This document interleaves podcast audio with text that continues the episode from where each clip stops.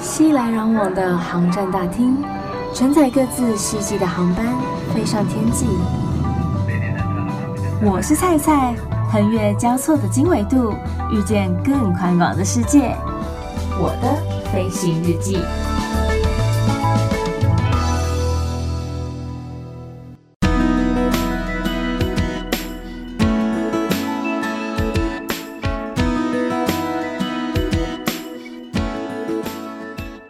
欢迎收听我的飞行日记。我是空姐菜菜。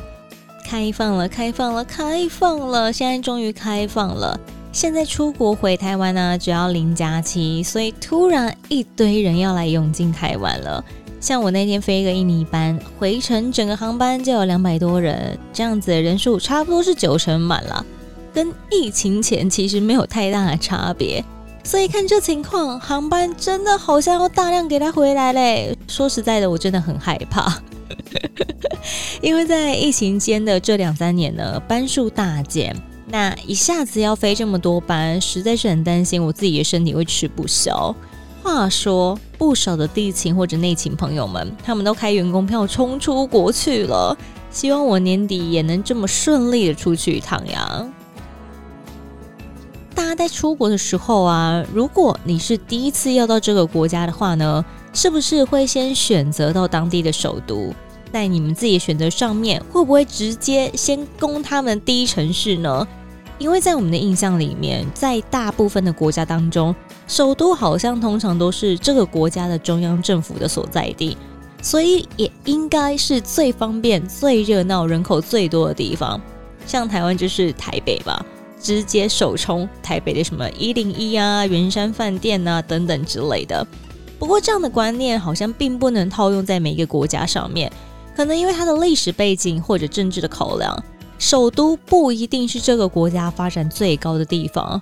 当然，也不全然是观光客最熟悉的城市。有些国家甚至没有首都，或者不只有一个首都。But don't worry，不要担心说只有你不晓得这件事情，然后。其实有很多人搞不大清楚，像我自己在进航空业以前呢、我也常常有所误会。我想，我过去的国中、高中的地理老师们可能都要哭了吧。为了有避免更多的老师哭泣，这一集菜就带大家来稍微认识认识这些最常被搞错的十个国家。首先呢，他要来讲的这个国家呢，是一个充满热气球的国家，它也是一个我很想去探险的一个地方。不论你有没有搭乘热气球，你都可以欣赏到绝美的一个风景。这个地方就是土耳其。土耳其的领土呢，横越了欧亚两大洲，那位在于欧洲区的伊斯坦堡。不但是土耳其最有名、人口最多的一个城市，更是罗马帝国、拜占庭帝国以及鄂图曼土耳其帝国的首都，在历史以及文化方面都有一个崇高的意义。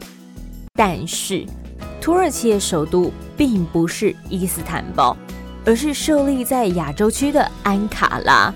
这也是国际上大部分大家认为说土耳其是属于亚洲国家的一个原因。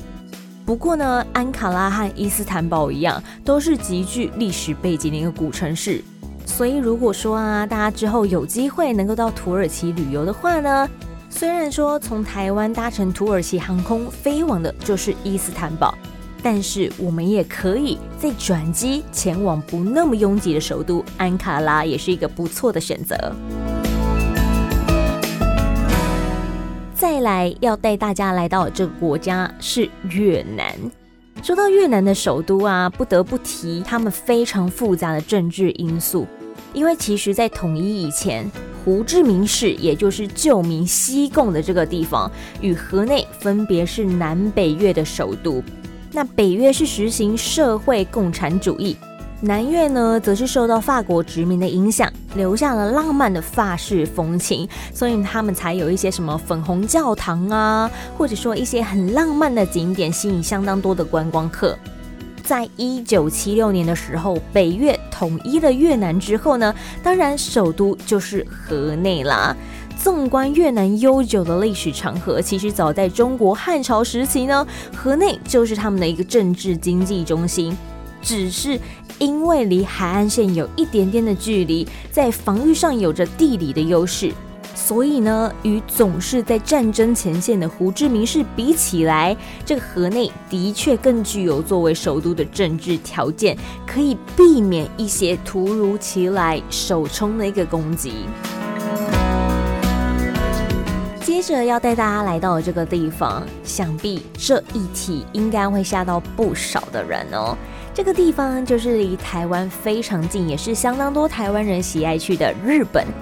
日本好吃好买又好玩，但是啊，日本的首都，嘿嘿，你以为是东京吗？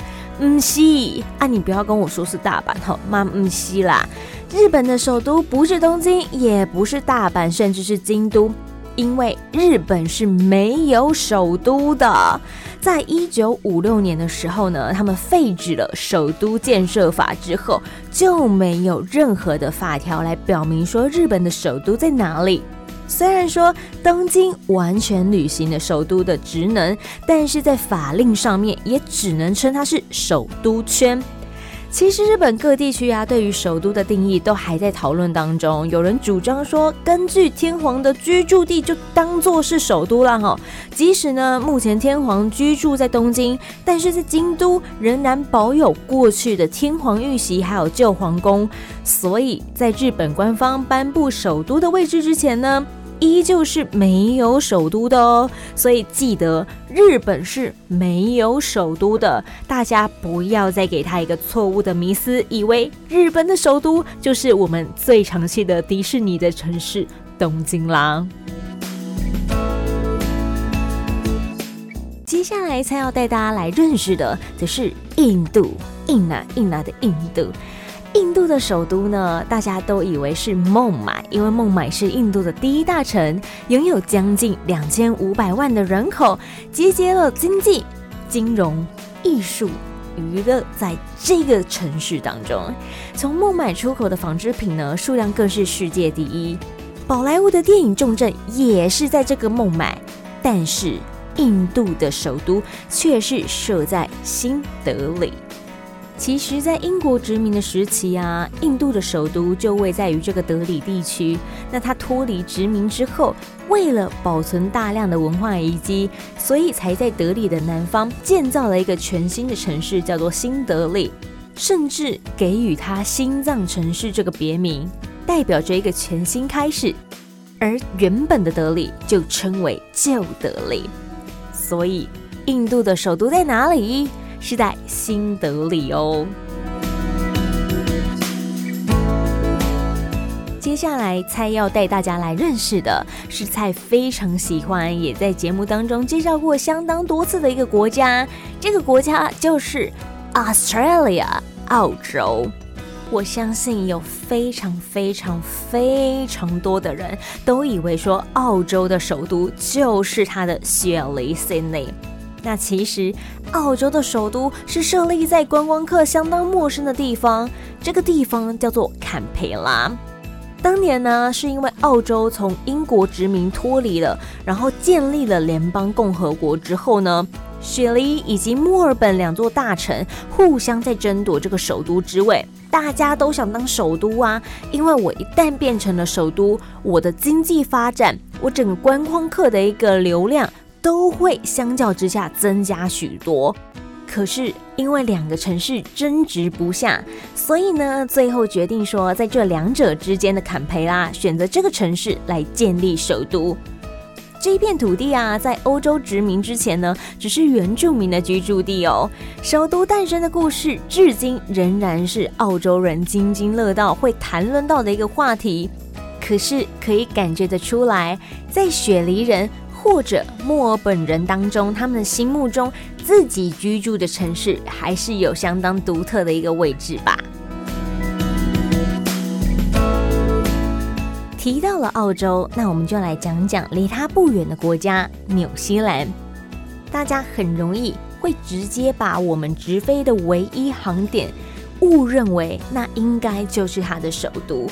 因为从台湾出发，不管你是搭乘小花航空还是纽西兰航空，飞到的点要么是奥克兰，或者是基督城，所以有不少的民众呢都会误以为这两个地方是纽西兰的首都。其实，奥克兰呢在世界宜居城市排名当中，每年都榜上有名。在纽西兰，超过一半以上的人口都居住在这个地方。不但是北岛发展最高的一个城市，也是纽西兰工业和商业中心。其实早在英国殖民的时期呢，纽西兰的首都就设立在北岛最北端的城市奥克兰。但是因为这个地理位置实在是距离南岛相当的遥远，引起南岛人的不满，就觉得为什么？我们这个首都啊，离我们又不亲近，这样子，为什么它可以当首都？所以奥克兰只当了短短二十多年的首都，就将这个首都之位让给了南北岛的中心点威灵顿，也成为这个世界上最南端的首都。据说啊，当时要迁徙这个首都的时候，还有一个小秘密哦，就是因为这个南岛的自然环境丰富。北岛人害怕南岛的经济发展会想要脱离纽西兰，所以纷纷同意将这个首都迁至到离南岛比较近的威灵顿。先姑且不论这个传闻是否是真的，但是奥克兰位在于北岛的北端，也实在是太远了，连北岛人自己要到首都办事都嫌麻烦呢、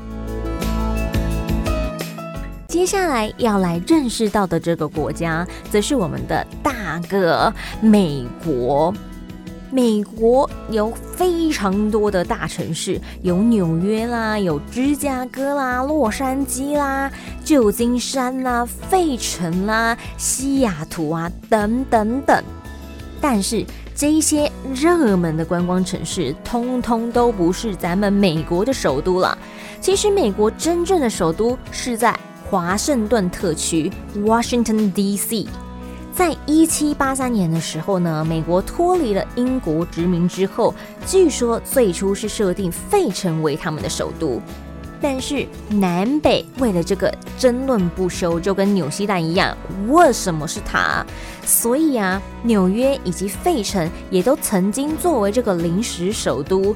是后来到了华盛顿总统的时候呢，才选定了这个三州交界处作为首都，也就是现今的白宫、国会大厦、最高法院、华盛顿纪念盾、林肯纪念堂等重要建筑的所在位置。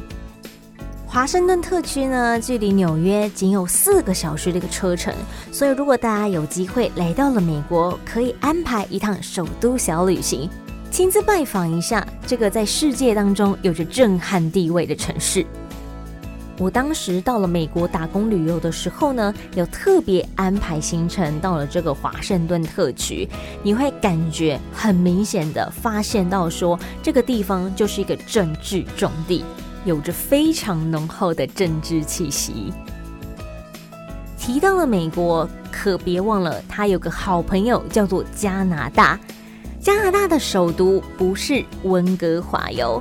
虽然说呢，温哥华有着大量的华人移民，温哥华的多伦多也有相当多的华人居住在这个地方，但是真正的加拿大首都是在第四大省渥太华。在加拿大的境内一直存在着英法交战，分别是英文大城多伦多以及法文大城蒙特罗，连这个官方语言呢也都分英法两种，所以首都的讨论度就会更加的激烈了。是最后在英国女皇钦点的几个候选城市当中，选出了中心点渥太华来作为加拿大的首都。当年呢、它只是一个木材贸易通道会经过的一个小镇而已哦。据说选择渥特华还有另外一个原因，就是不想要距离美国太远。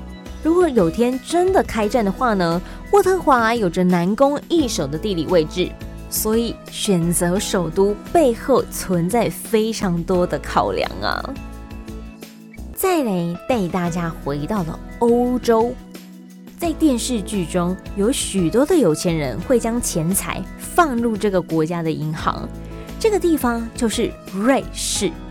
瑞士有一个非常有名的城市叫做苏黎世，苏黎世是平均所得世界第一，同时也是全球重要的金融中心。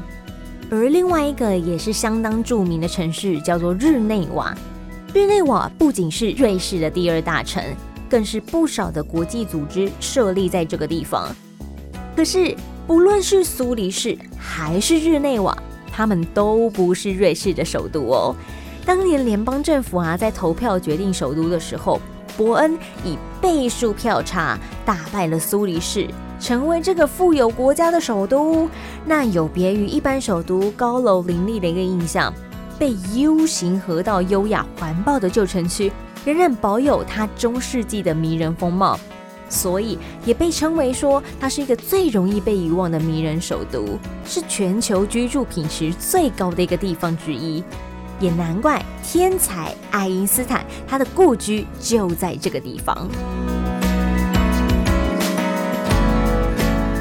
另一段历史纠葛的发生地，则是在西班牙。一般我们讲到西班牙，直接联想到的就是巴塞罗那，巴塞隆纳。巴塞隆纳是属于加泰罗尼亚区，而马德里这个地方则是在马德里自治区。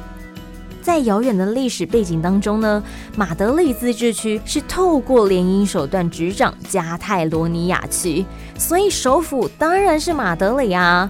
不过呢，加泰罗尼亚区一直是西班牙发展最高的一个区域，不论是在经济或者在艺术方面，都远胜过这个首都马德里。所以，这个加泰罗尼亚区的独立运动频传，不再想要跟西班牙的贫穷地区共享经济果实。在二零一四年的时候，在他们的公投，更有百分之八十的民众希望能够脱离西班牙。最终，虽然说裁定公投无效，但是在复杂的政治问题还没有解套之前呢，马德里仍然是这个西班牙的唯一首都哦。希望今天菜所为大家所做的介绍，有让大家更了解到说，原来这些国家的首都，并不是我们以为的什么纽约啊、苏黎世啊，然后伊斯坦堡啊、东京等等等等等之类的，都不是这些观光客所熟知的那座城市。首都虽然代表着一个国家的政治、经济中心，然后人文素养等等的。但是也可能因为其他的政治因素啊、历史背景啊、地理位置等所有诸如此类的考量而有所调整，重新定义的首都的意义。所以，如果说大家有机会到这些国家来旅行的时候呢，不要再只去那些我们自以为是的首都了，也可以来好好拜访一下这几座常被遗忘的首都吧。如果你喜欢今天的节目内容，或者说有想要了解的话题的话呢，也都欢迎上 Facebook 或是 IG，请你搜寻“我是菜菜”，欢迎登机。我是菜菜，欢迎登机，按赞、留言、分享。当然，也别忘了要追踪或者关注我的飞行日记。还有，也欢迎你到 Apple Podcast 上面给予五颗星的评价。预祝大家每一天都 Happy Landing，我们下次见。